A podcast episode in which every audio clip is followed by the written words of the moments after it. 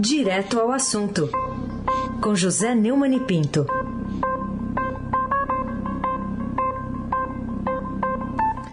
Neumani, bom dia. Bom dia, Carolina Ercolim, Almirante Nelson e o seu festivo transatlântico no Suez. Bandeirinha ali e tal. Laís Gotardo, Moacir Biasi, Clã Bonfim, Emanuel Alice Isadora, melhor ouvinte, o melhor ouvinte é o da Rádio Eldorado, 107.3. Carolina Ercolim, tintim por tintim. Vamos falar sobre esse destaque de capa aqui do Estadão, falando sobre a verba de campanha eleitoral em 2022, que pode chegar a 7 bilhões de reais. Por que, que será que quanto menos democracia há, o cidadão mais gasta com o que resta dela? É o seguinte, o fundo eleitoral vai mesmo para 5 bilhões e 700 milhões, né? Ninguém até agora vetou nada, né? Nem derrubou veto nenhum. Ou seja, 6 bilhões aí. Além disso, o Estadão está dando hoje que a estimativa do fundo partidário, que tem todo ano, para 2022, será de 1 bilhão e 61 milhões. Ou seja, 7 bilhões. A conta do mentiroso, mas é verdade, viu?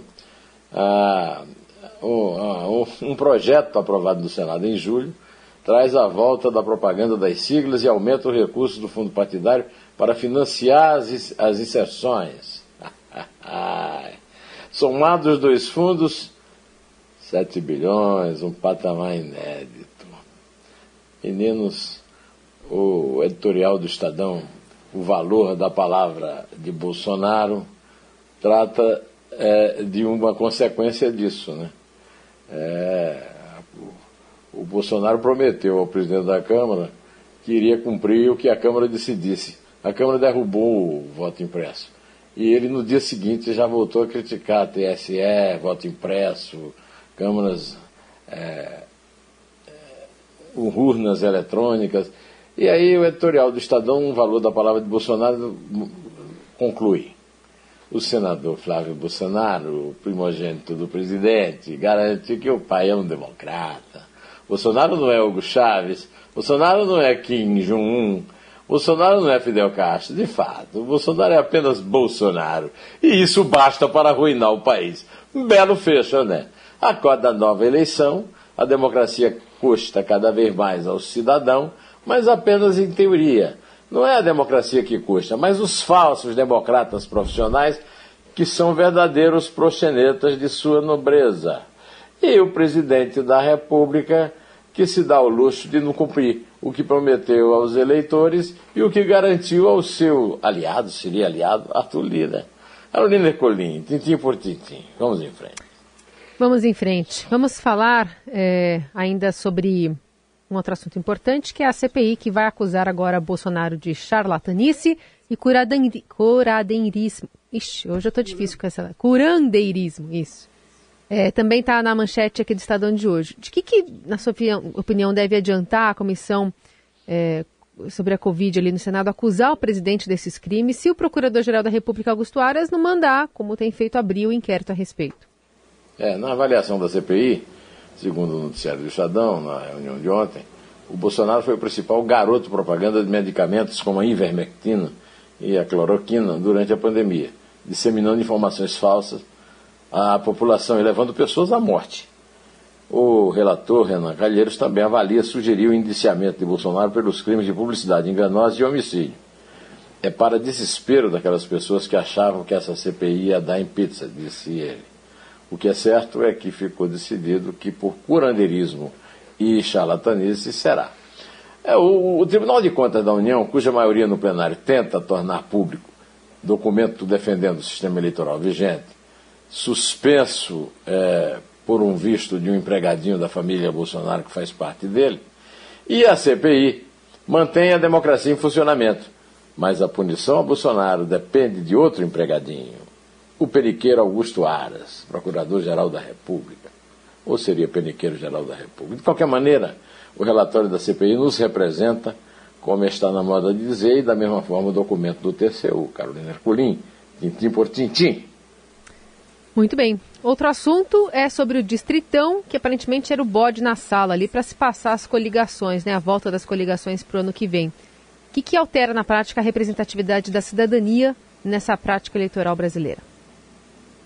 Em votação a jato, a Câmara aprovou o texto base de uma proposta de emenda à Constituição com a reforma eleitoral. Reforma eleitoral, pelo amor de Deus.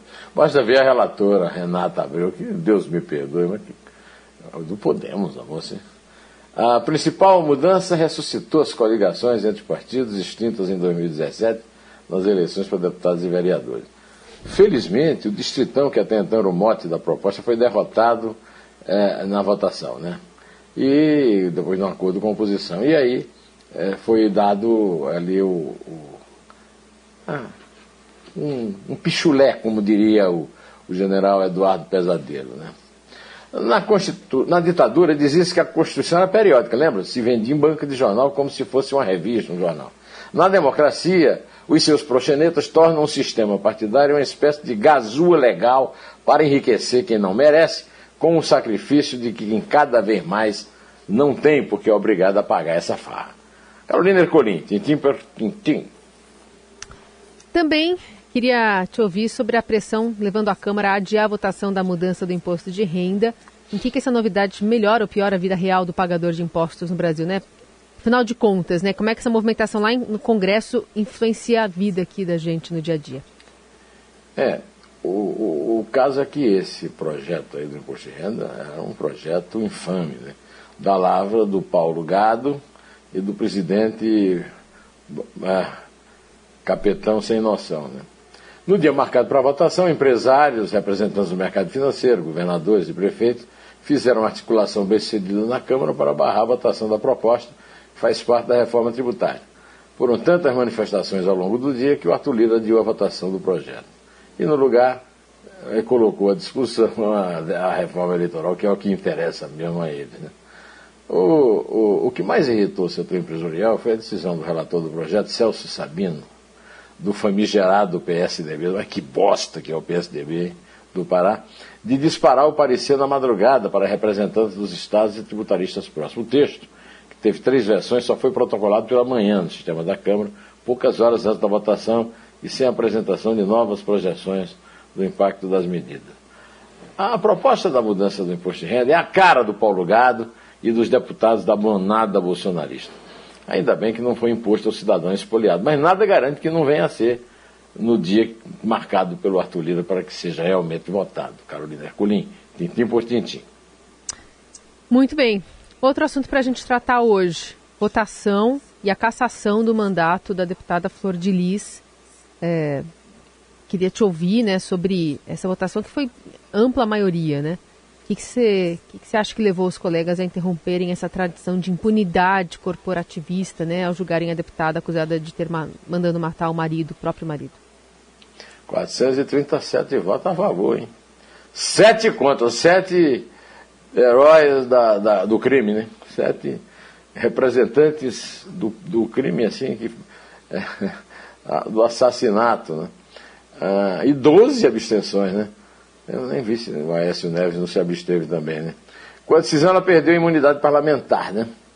O limite do pudor dos ditos representantes do povo é o crime de sangue no tálamo. Ainda bem que existe esse limite, como ocorreu com o caso do menino Henri Borel, lá no Rio, do infanticídio do canalha é, Jairo Júnior. Carolina Ercolim, tintim por tintim. Tá tudo bem, tá? Fica calma. Não aconteceu nada. Nós só estávamos discutindo porque. Que você bebeu e perdeu o emprego que eu sei. É, foi. Mas é que eu. Eu bebi um pouquinho a mais, mas, mas foi só hoje, por causa de um aniversário lá, um funcionário da firma. Está ouvindo o ator e diretor Paulo José, nesse personagem bastante marcante, né, o Orestes, em Por Amor. Ele interpretava um alcoólatra. E ele morreu aos 84 anos, né? Ontem à noite. Queria que você colocasse para a gente aqui a importância desse gaúcho nas artes cênicas brasileiras dos nossos tempos. O Paulo José estava internado fazia 20 dias por conta de uma pneumonia deixou uma esposa e quatro filhos. Era dono de um talento múltiplo, né? Era um ator, diretor, integrava o seleto grupo também dos artistas que não recusavam a ideologia. Né? Eu conheci o Paulo José num filme, Todas as Mulheres do Mundo, um clássico do Domingo de Oliveira, e já então se tornou meu ídolo, como foi também a Leila Diniz, que contracenava com ele. Vi também, nessa época, né, ainda nos anos 60, o Padre e a Moça, baseado, de 1965, baseado num poema eh, de Joaquim Pedro de Andrade, baseado num poema de Carlos Drummond de Andrade. É, é, Umbiratã Brasil, editor do caderno 2 do, do, do, Estadão, escreveu um texto sobre o, o Paulo José, o gaúcho, é, e tem um, um parágrafo que eu gostaria de ler porque um dos seus principais trabalhos foi o filme Macunaíma, também de Joaquim Pedro de Andrade, de 1969, e baseado no famosíssimo obra-prima de Mário de Andrade, o romancista paulista. Né? É, o, para o Paulo José, o, o filme ganhou vivacidade ao longo dos anos ao registrar a falha trágica no caráter brasileiro que já era registrada no romance. Né? Segundo Paulo José, a cada vez que Macunaíma diz, ai que preguiça, percebemos muito da nossa indolência, aquela indisposição para o trabalho que justifica a vinda da mão de obra escrava negra, que é uma das manchas mais é, sangrentas e enlutadas da nossa, da nossa nacionalidade. Né? Mais um motivo para a gente não amar tanto a pátria. Né? Com a, na televisão, é, ele fez muitas novelas, essa que vocês é, o do Orestes aí foi muito marcante, mas talvez a, o grande momento dele foi a parceria que ele firmou com o Flávio Miliati na novela O Primeiro Amor, de 72. Os personagens foram tão marcantes que deram origem a um seriado, Shazam, Xerife e Companhia. É, escrito, dirigido e estrelado por eles, de 72 a 74. Há 20 anos, o Paulo estava com mal de Parkinson e o talento múltiplo de Paulo José, lembrado por Ubiratã Brasil, o torna insubstituível, viu? Carolina, daquelas ausências que podem e devem ser definidas como insuportáveis. É a homenagem que eu posso prestar ao meu ídolo, o gaúcho Paulo José. Nós, estamos, nós somos ligados aos gaúchos, assim como você, viu, Carolina? A Paraíba e o Rio Grande do Sul tiveram juntos em 30, não se esqueça. Hum. É isso. Vai com Deus, meu filho, vai com Deus. E eu aproveito para contar então, a partir de três. Três. Podia ser de quatro, mas vai tomar muito tempo. Só para fazer a felicidade do Almirante Nelson. É. Mas ele está feliz. Ele e ele tocar o hino, hoje ele nem tocou o hino. Mas ele está feliz, está feliz. Tá bom. Vamos lá. É três. Uma vez Flamengo, Flamengo até morrer. Dois. Um. Em pé.